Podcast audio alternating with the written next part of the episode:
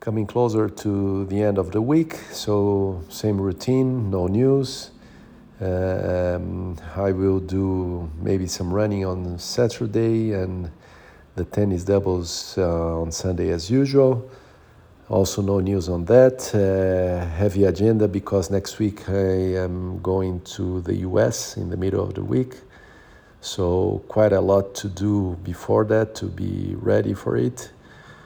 And let's see, looking forward to see if I uh, can do at least one running when I am there.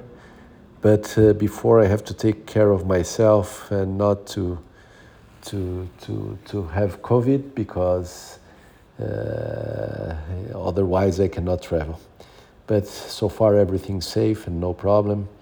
Let's see how it's going to be.